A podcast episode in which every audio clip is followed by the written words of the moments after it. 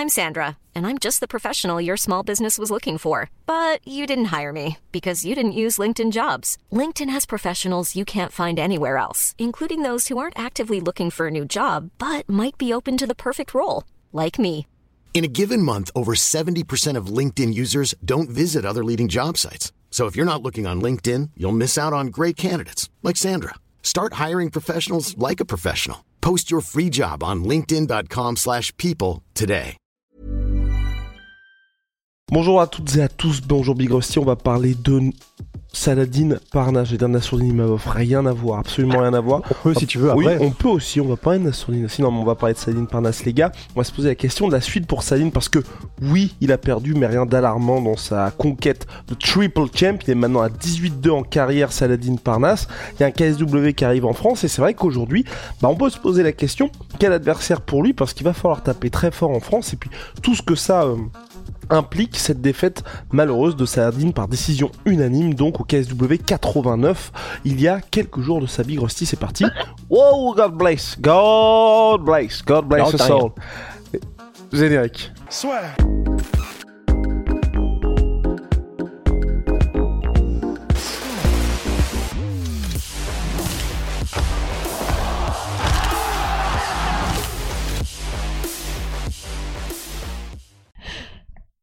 Big Rusty, oui, Saladin Parnasse s'est donc incliné.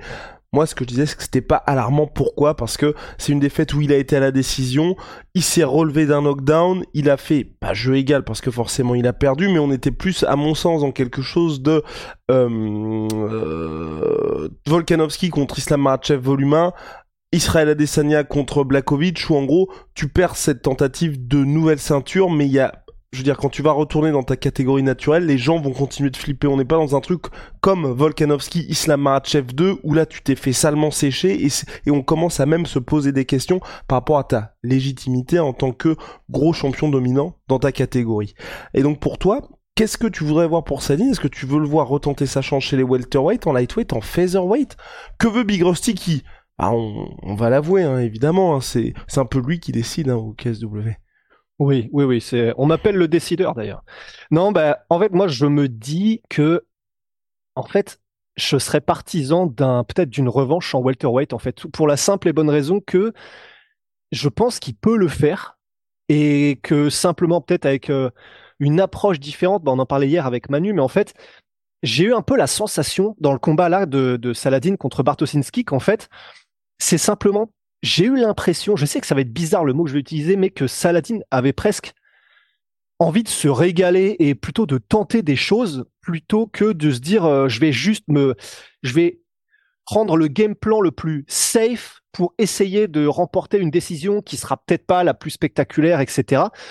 Et ce qui me fait dire ça, c'est tous les moments où Saladin aurait eu la possibilité de se dégager euh, des phases de préhension, de clinch, etc pour juste travailler à distance parce qu'il est, forcément beaucoup plus rapide, il aurait pu se déplacer beaucoup, essayer d'échapper à la pression, etc. Mais Saladin a voulu, il a tenu à montrer à Bartosinski qu'il le craignait nulle part et donc il s'est lancé lui-même dans des phases de préhension, etc. Et donc en fait, c'est ce qui me fait dire que, en fait, du coup, Saladin était monté là pour ce combat-là. En tout cas, c'est l'impression que me donnait le combat avec vraiment la volonté de je vais te montrer que tu me fais pas peur, je vais aller partout avec toi et je vais me régaler un petit peu dans ce combat et tenter ce que je peux. Bon, je sais que du coup le mot se régaler, c'est pour ça qu'il est un peu bizarre parce qu'au final, bah, Bartosinski a beaucoup nullifié le jeu en faisant beaucoup de catch control ultra chiant, mais dans l'esprit, dans la manière dont, dont il a combattu Saladin, j'ai eu l'impression que c'était ça. Et donc en fait, je me dis s'il redescend en featherweight, en lightweight, il a rien à gagner en fait euh, parce qu'on va lui mettre d'autres contenders, probablement des gars que en réalité en France on ne connaîtra pas, à moins que le KSW aille chercher des noms des ressortants de l'UFC ou d'autres gros noms, comme il le faisait au KSW avec euh, Mamed Khalidov, où ils allaient lui chercher des gros noms, des vétérans euh, qui n'étaient pas au KSW et qui venaient pour un one shot. Tandis que je me dis là, avec le combat qu'il y a eu et avec le fait que, bah, effectivement, c'est une défaite, mais euh, c'est clairement, il y a, absolument rien de déshonorant, euh, même le contraire. Ben, au final, je préfère le voir peut-être retenter sa chance contre euh, pour une troisième ceinture parce qu'on sent qu'il peut le faire, plutôt que un combat où il aurait pas forcément grand-chose à gagner en réalité en défendant une de ses ceintures lightweight ou, ou feather. Ok, moi justement, je me disais là, avec ce qui s'était passé lors du combat, et que physiquement, tu vois, on est quand même vu la diff, et sur 25 minutes, que euh, l'adversaire de Saladin restait quand même bien présent, que une revanche, ça allait être compliqué je pense moi, euh, on va dire euh, avec cet adversaire-là, que ça aille du côté de Saladin, tu vois. Et c'est là où moi je me disais, dans le sens où il va repourrir le jeu et c'est eh, chaud de l'en empêcher. Exactement, c'est ça, tu vois. Et et au regard en plus, et c'est ça aussi qui est compliqué, c'est que c'est pas non plus, tu vois, un combat où le combat euh, Volkanovski contre Islam Makhachev, c'est un des combats de l'année. On avait envie de voir une revanche.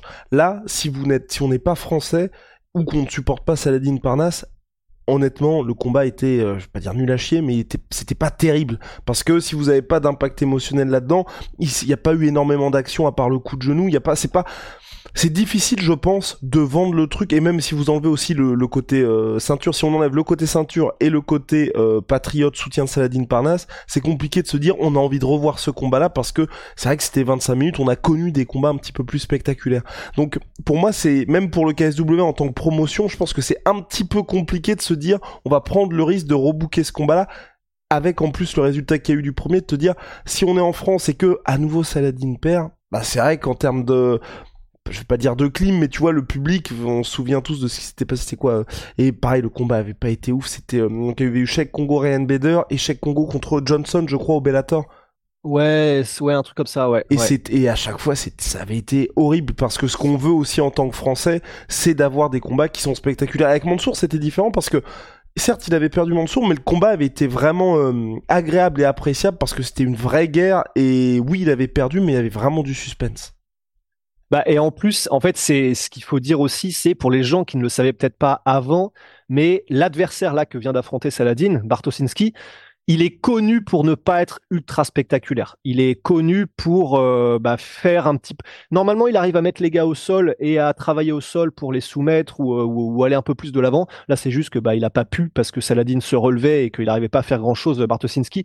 Mais en fait, c'est vrai que pour aller dans ton sens, euh, c'est le problème, c'est que c'est aussi lié au style de Bartosinski euh, et que effectivement c'est ce qui fait penser que Saladin pourrait arriver lui avec une volonté différente mais qu'il ferait face à un gars qui serait là pour faire la même chose. Et que, effectivement, du coup, c'est un risque pour le KSW si ce qu'ils veulent, c'est du gros spectacle sa mère, quoi.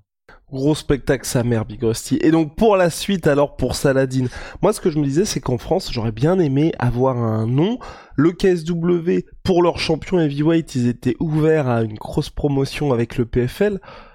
Bon, Bon, peut-être peut-être que je suis en train de rêver, Big Rusty. Mais pourquoi pas faire un petit truc en lightweight pour Saladin avec un nom? Mais et le truc est compliqué, c'est pour ça que à chaque fois on vous explique le côté, euh, c'est important le côté promoteur et tout. C'est que rien qu'avec le nom Saladin, Ramzan Jambiev, Wilson Varela, je me fais pas de soucis pour eux, ils vont remplir.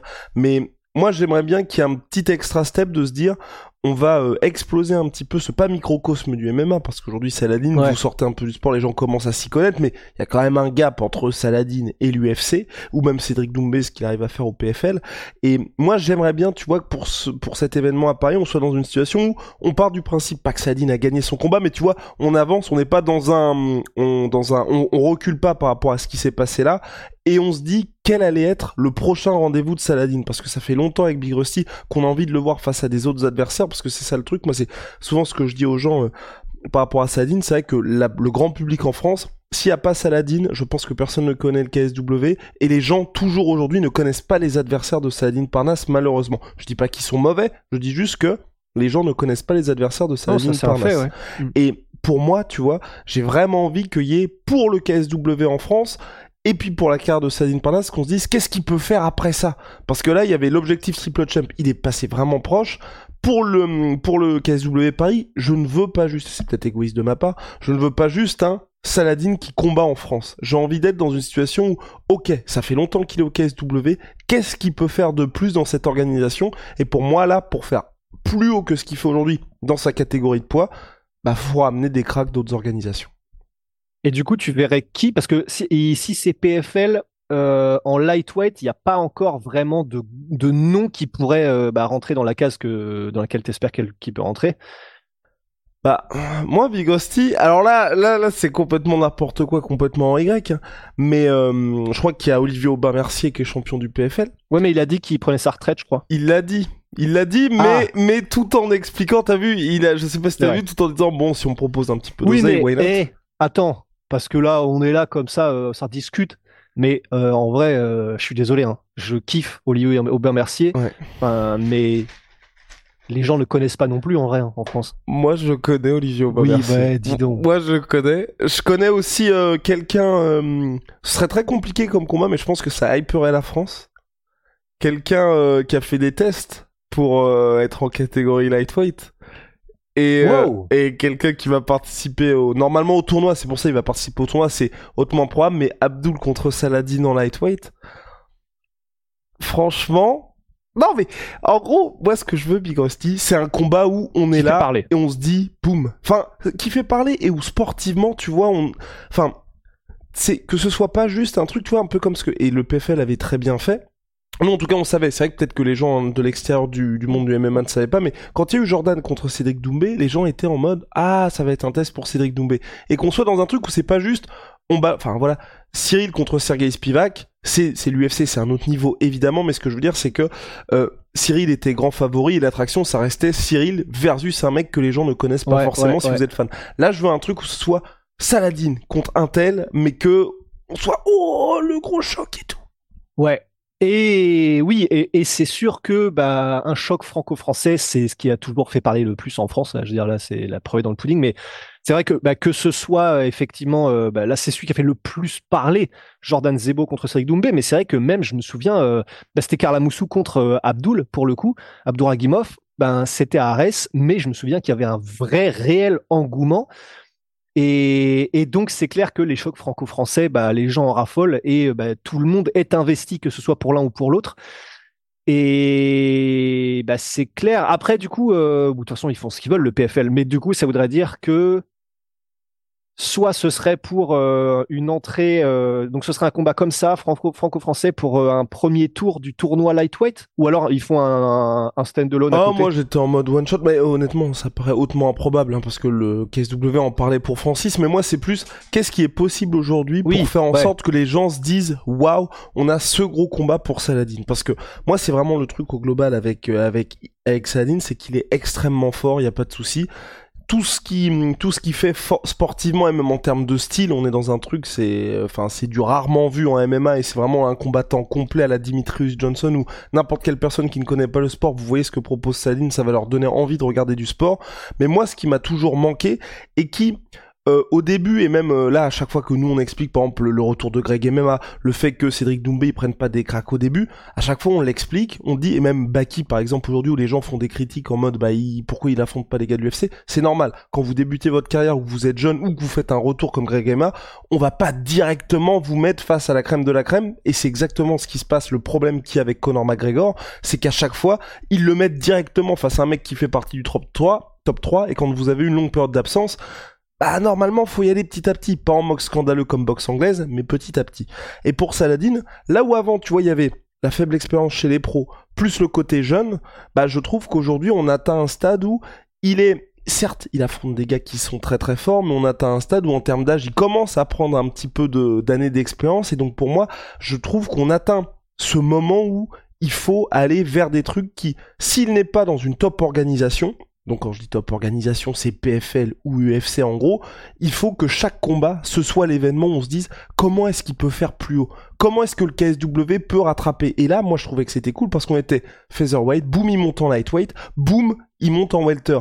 Mais à chaque fois, tu vas avoir des côtés où on, se on salive et on se dit, bah finalement il est peut-être pas, et même si je sais qu'aujourd'hui, enfin Saladin l'a expliqué, c'est important d'être très bien rémunéré pour lui, euh, d'être dans une situation où même pour nous on se dit, c'est un combat immanquable parce que il y a du suspense, parce qu'on sait qu'il va écrire l'histoire, et qu'on soit pas obligé de dire, bah non mais il écrit l'histoire parce que à ci, parce que à ça. Là, on avait expliqué que son adversaire c'était un mec qui était chaud et ça allait être compliqué pour Saladin tous ceux qui ont regardé le combat l'ont vu. On n'est peut-être pas d'accord avec la décision, mais c'était un combat extrêmement serré. Et malheureusement, Saladin a perdu. Et donc maintenant, on sait que le gars est très chaud. Donc qu'est-ce qu'on fait au prochain combat pour maintenir ça? Voilà. Ouais, ouais, non, bah c'est sûr, c'est sûr. Bah de toute façon, ça, c'est vrai que c'est, on le dit depuis plusieurs podcasts, c'est euh, bah, à chaque fois, parce que je pensais même pas qu'il allait pouvoir monter en welterweight, euh, il l'a fait. C'est bah qu'est-ce que peut faire de plus Saladin qui parce que en gros là s'il redescend en lightweight ou en featherweight et que c'est juste une défense de ceinture, c'est un risque. Tandis que effectivement, euh... mais bon, Ouais, c'est toujours pareil, quoi. C'est comme il, bah, du coup, c'est Saladin qui l'a dit lui-même. Maintenant, c'est la moula avant tout. Donc, euh, bah, écoute, ouais.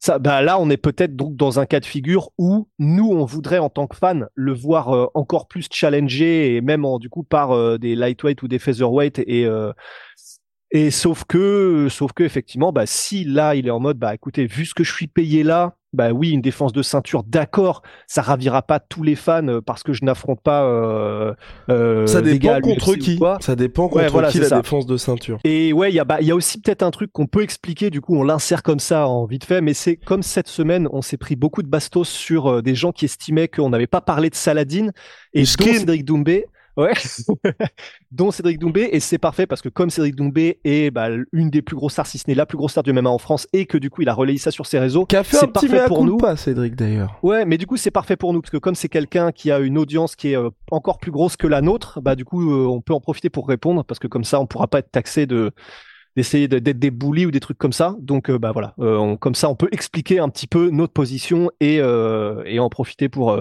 pour digresser un peu et faire tout ça. Quoi. Parce que c'est ça aussi, et, quand je dis ça, c'est vraiment parce que je, je sais que c'est un petit peu la mode de dire qu'on n'aime pas Saladin, alors qu'au contraire, hein, ça fait depuis 2017. Et quand on dit on, c'est nous l'assure. Hein. Généralement, c'est les gens disent qu'on déteste oui, Saladin. Exactement. Ça fait depuis 2017 qu'on interview Saladin.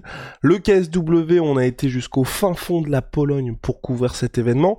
Là, on devait être euh, de la partie pour cette opération triple champ, mais malheureusement, la team Saladin n'a pas souhaité qu'on soit présent présent et en gros le nœud du problème euh, puisque puisque faut qu'on l'explique euh, c'est qu'en gros euh, lors de la première défaite de Saladin Parnas en fait on avait mis une miniature où effectivement donc c'est la, première défaite de Saladin. C'est toi c'est à cause de toi qu'on a... non mais bref. En gros on avait fait une miniature et comme toutes les miniatures enfin chaque fois que quelqu'un se prend un KO et perd par KO on met le moment où le gars se prend le KO ce qui est très logique. Et allez voir on l'a fait avec quand par exemple Cyril Gann a perdu contre John Jones on a mis même littéralement la photo où il prend la guillotine. Donc et c'est moi qui l'ai fait les miniatures miniature. Hiring for your small business? If you're not looking for professionals on LinkedIn, you're looking in the wrong place. That's like looking for your car keys in a fish tank. LinkedIn helps you hire professionals you can't find anywhere else, even those who aren't actively searching for a new job but might be open to the perfect role. In a given month, over 70% of LinkedIn users don't even visit other leading job sites. So start looking in the right place. With LinkedIn, you can hire professionals like a professional. Post your free job on linkedin.com slash people today. Euh, voilà, c'est simplement que je, fais ça comme ça. Il y a les images qui arrivent. Je me dis, bon, bah, quel est le moment qui résume le combat ou machin? Et euh, je fais la miniature. Mais à aucun moment, là, je sais que c'est ma parole contre rien du tout, mais euh, à aucun moment, je n'ai voulu faire un truc où c'est, je souhaite euh, mettre mal Saladin ou quoi. Après, je pense pas qu'il y avait que la miniature. Hein. Enfin, je sais plus ce qu'avait dit Arnaud Templier. Je sais qu'il y avait d'autres trucs. Mais après, c'était l'explication officielle qu'on avait reçue et, et je peux comprendre qu'en termes de combattants, parce que j'avais déjà eu une discussion avec un combattant qui était en mode, les gars, c'est un peu limite de faire ce genre de miniature, mais le truc, les gars, c'est que déjà, on nous reproche de temps en temps d'être un peu trop laxiste avec les combattants français. Faut qu'il y ait faut quand même qu'on essaye de, de traiter un petit peu tout le monde de la même manière et aussi de faire des, des photos, des images où peu importe qui vous supportez, euh, on va pouvoir mettre cette image-là. Et en gros, nous, quand il y a un KO contre une soumission, on met cette image-là, peu importe le combattant. Je veux dire, Matt Frévola, on l'apprécie beaucoup. Je pense pas que quand il a vu la miniature qu'on a faite de son KO sur BSD, il était très ravi. Sauf que, bah, faut quand même rendre une, euh, enfin une image qui montre un peu l'exactitude de ce qui s'est passé. Il y a aussi un moment, il y avait beaucoup de gens qui nous disaient ouais les gars, vous êtes des bâtards avec les titres des podcasts parce que vous spoilez.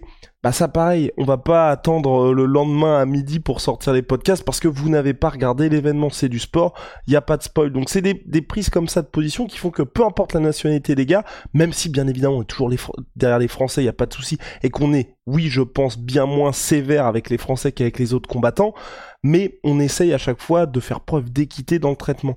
Et Oh, et donc, vas-y. Et, ah oui, et bien aussi, je voulais juste ajouter, donc par rapport au, aussi au traitement de Saladin, c'est vrai que vous avez vu aujourd'hui, on a une évolution dans les contenus qu'on fait. On essaie de faire plus de reportages, plus de contenus qui sont, je vais pas dire entre guillemets ambitieux, mais qui changent des podcasts qu'on fait avec Big Rusty, parce que avec Big Rusty, bah, il y a deux heures, on se parlait, on était chez Rust, il n'y a pas de problème. Mais on aime bien se dire, on va sortir un peu de notre zone de confort pour faire des projets qui nous font aussi kiffer. Et donc c'est vrai que pour Saladin, euh, faire les podcasts comme on a souvent fait, ou quand on voit qu'il n'y a pas forcément quelque chose de nouveau à dire, parce que c'est ça aussi qu'on déteste avec Rusty. Tantôt on va dire on va milquer, mais vous voyez bien que on apporte toujours des informations différentes et dire qu'on boycotte Saladin. Alors que sur nos réseaux sociaux, on fait euh, enfin tout ce qu'il y a en termes de quotes, en termes de parce qu'on n'a plus accès malheureusement à Saladin, on fait tout ce qu'il faut pour mettre ça en avant et qu'après chacun de ces combats on fait des podcasts pour expliquer ce qui se passe. Et là, on en avait même fait un avant hein, oui, euh, de podcast. C'est juste qu'on n'avait pas fait la semaine du combat, mais on avait fait un podcast pour dire Saladin qui est triple champ, qui est son adversaire, etc. Donc voilà, donc faut essayer de voir le truc dans sa globalité et surtout ce qui est important parce que souvent on a on a cette critique là et moi ça me fait rire de répondre, c'est ça va être ouais les gars, il y en a que pour Cyril gagne, il y en a que, mais parce que la plupart du temps, vous voyez les vidéos qui marchent le plus. Et quand j'explique aux gens, bah non, bah on a fait Saladin depuis 2017, regardez tout ce qu'on a fait. Regarde tout ce qu'on a fait sur un tel, regarde tout ce qu'on a fait sur un tel. Les vidéos marchent forcément moins bien et donc c'est vrai que les gens dans l'imaginaire collectif entre guillemets, euh, les gens vont moins avoir ça en tête.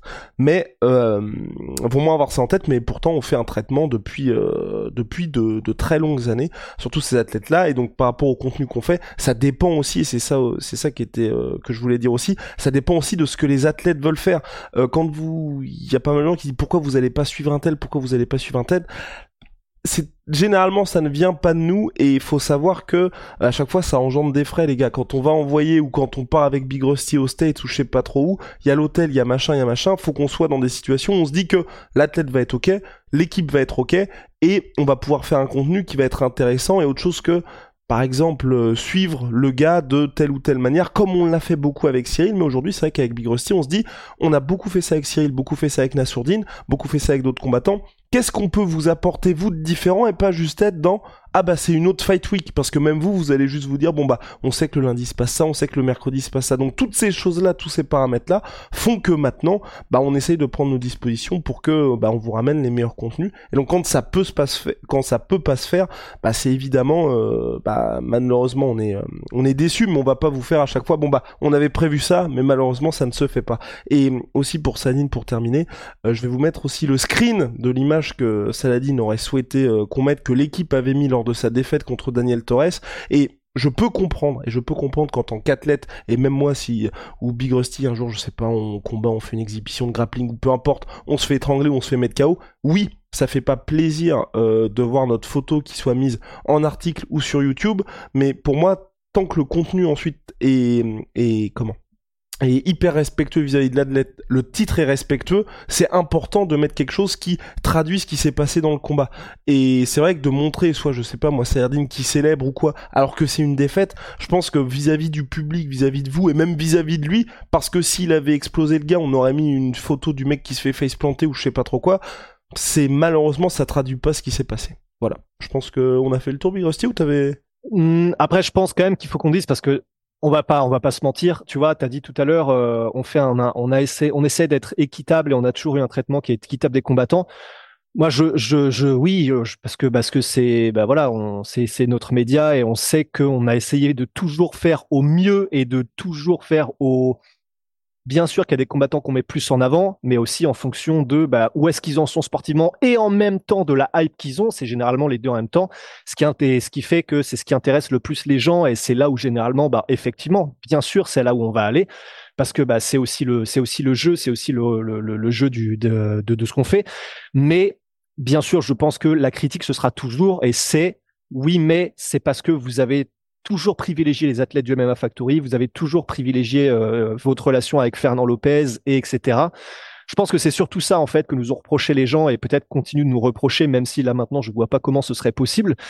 Et ça, ben, je pense qu'il faut qu'on le dise aussi parce que je pense, tu vois, parce qu'au final, je, je sais qu'Arnaud Tempier, quand il est allé euh, du coup chez euh, Gong Geornogi, il y a eu la miniature et il y a eu quelques autres trucs, mais il y a rien où je me suis dit, hmm, Enfin, je, je vois pas comment ça peut être ça, donc je pense qu'il y a autre chose.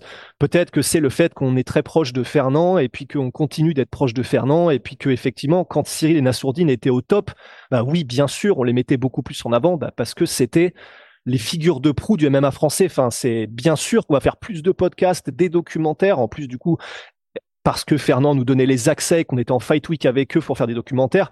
Bien évidemment qu'on en parlait plus que les autres combattants français, c'est une évidence. Mais bah, quand il fait la ceinture intérimaire, quand Anna Sourdine qui monte dans le top 15 et qu'il n'y avait pas encore la vague du MMA français qu'il y a maintenant, oui, bien sûr, on faisait plus de choses sur eux, on en parlait plus, etc. Mais du coup, vous voyez bien maintenant, enfin, je pense, tu vois, que bah, tout le monde est en train de monter. Là, il n'y a plus que le MMA Factory qui est tout devant et ses athlètes et le reste. Maintenant, il y a tout le monde qui est monté. Et donc on parle de tout le monde, euh, enfin c'est un peu au prorata quoi. Et c'est exactement, et puis surtout ça dépend des actus des athlètes. Hein. C'est vrai que par exemple aujourd'hui on parle un petit peu moins de Cyril parce qu'aussi là il revient pas, il y a pas de combat officialisé vous inquiétez pas que quand Cyril va revenir ou même Nassour, on va salement bombarder. On va salement bombarder. Et là, c'est vraiment en termes d'actu parce que et, pourtant Nassour n'est plus au même Factory, tu vois. Et quand on fait ces traitements-là, Big Rusty, c'est aussi important de le dire aux gens. Euh, c'est vous pouvez prendre Cyril, mais le, cas Cyril, si vous voulez, c'est comme si vous preniez Adesanya ou Conor McGregor. Je, je pense que Conor ou même Rabib, on a tellement fait de vidéos sur ces gars-là. Pourquoi? Parce que ça vous intéresse, parce que ça nous intéresse, parce que c'est des mecs qui sont, ou même Ramzat aujourd'hui, c'est des gars qui sont constamment autour de l'actualité. Alors qu'il y a certains combattants, euh, enfin, j'ai pas d'exemple en tête particulier, mais enfin, si, par exemple avec Big Rusty, c'était quoi? Quand il y avait eu Henri Cerudo contre Sterling, combat qui était hyper attendu, et on avait parlé d'un an, le combat, le podcast qu'on avait fait, malheureusement, il avait fait 35 000 vues. C'est des athlètes qui vous intéressent beaucoup moins. Et donc quand on se dit Sterling va peut-être monter chez les featherweight, ça intéresse beaucoup moins que de se dire Conor McGregor va peut-être affronter, euh, je dis n'importe quoi, Leon Edwards en welterweight. Et donc faut aussi avoir ça en cette prise en compte là est comme un peu vous quand vous allez avoir tel ou tel combattant favori qui fait que bah ces, ces contenus là on va aussi faire nous notre objectif c'est aussi de faire des contenus qui vous intéressent et qui nous intéressent aussi. Genre là par exemple euh, avant ou après cette vidéo là on va sortir un contenu sur euh, Shavkat Rakmonov parce que il est aux portes du titre et ça intéresse ça nous intéresse plus et ça vous intéresse plus de vous dire Shavkat contre Leon Edwards plutôt que Shavkat Belal Muhammad. Donc et c'est et pourtant pourtant on n'est pas euh, enfin j'aime beaucoup Shafkat, mais je veux dire, je suis pas euh, pro Shafkat ou je, ne sais trop quoi. C'est juste que ça intéresse beaucoup plus de monde de parler de Shafkat plutôt que Belal Mohamed parce que même lui, au sein de sa propre famille, Belal n'intéresse pas grand monde. Du coup, si tu veux ajouter. Ouais. Non, et puis bah en simplement, euh, voilà, tout ça pour dire, ça n'empêche pas, évidemment, j'ai eu une discussion euh, avec un, bah, du coup, un combattant. Euh, je vais évidemment pas dire le nom ni quoi que ce soit, mais là, il y a très récemment, il y a donne quelques son adresse, donne son adresse, ouais, son numéro de téléphone, avec un combattant qui estimait qu'on n'était pas juste avec lui, qu'on ne le qu'on le laissait de côté. C'est un combattant de très haut profil et que euh, et que on n'avait pas été euh, ouais voilà juste dans le traitement alors que euh, il était très bien classé, etc. Et Déjà, ce qui est sûr, c'est qu'on peut faire des conneries. Ça, c'est une évidence.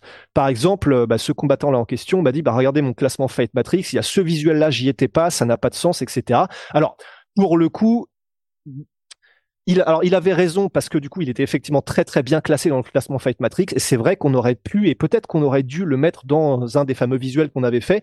Et c'est vrai. Et peut-être que c'est une connerie qu'on a fait. Et on en fait et il y a des trucs qu'on oublie. Il y a euh, des, enfin voilà, on va faire des conneries et on continuera d'en faire.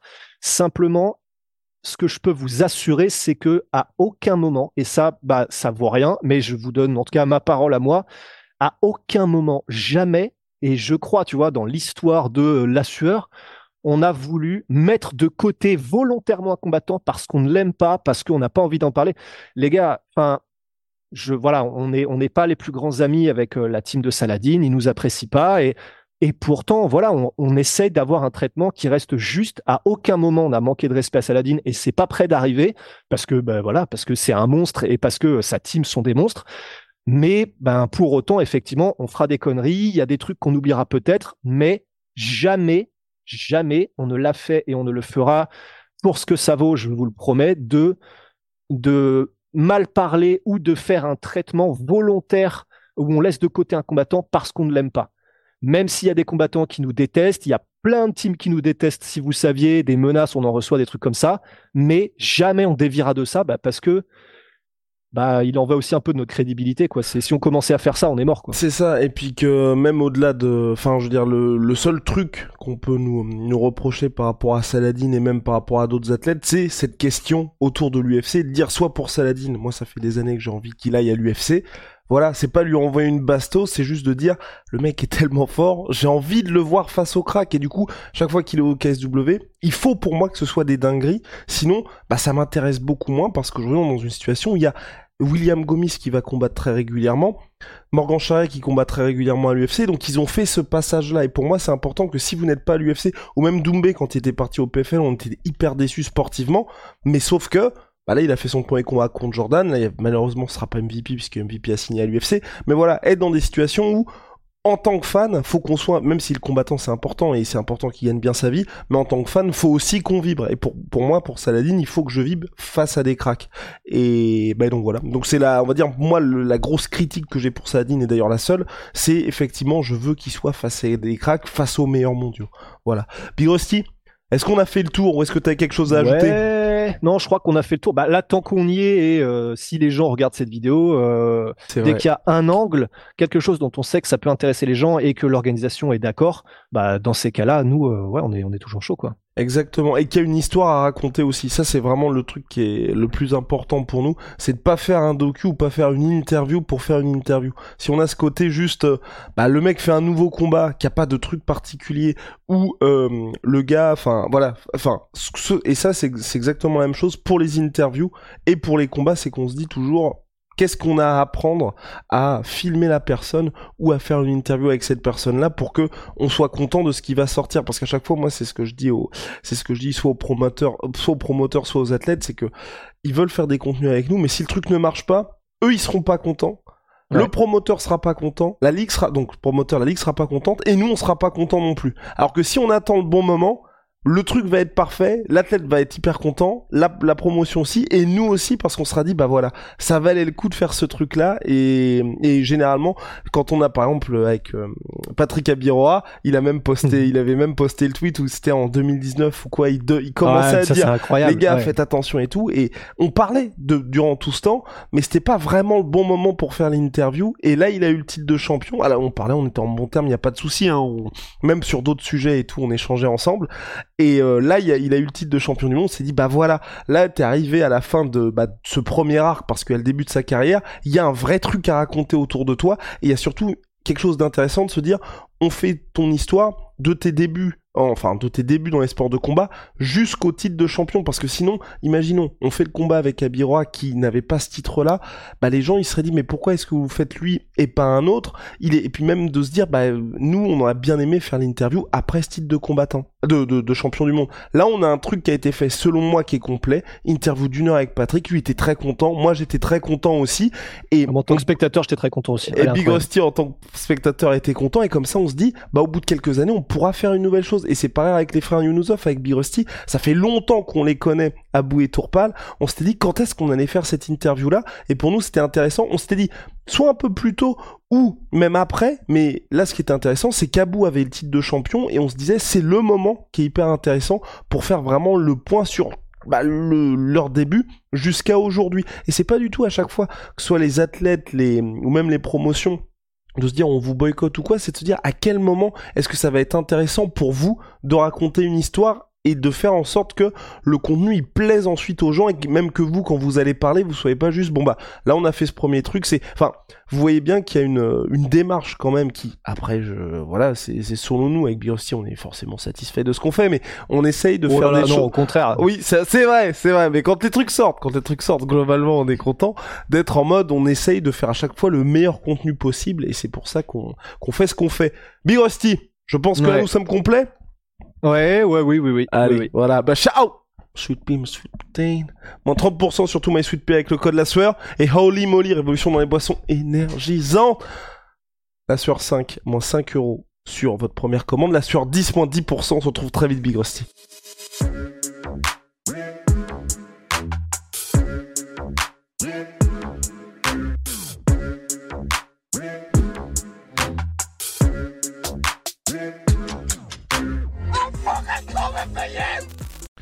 Et voilà, c'est la fin de votre épisode du podcast La Sueur. Si ça vous a plu, n'hésitez pas à nous mettre les 5 étoiles sur Apple Podcast ou sur Spotify. Vous pouvez aussi nous laisser un petit commentaire, ça nous aidera beaucoup.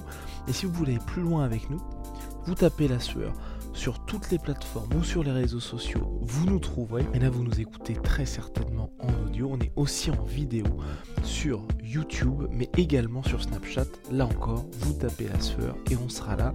Merci de votre fidélité et à très vite pour de nouvelles aventures.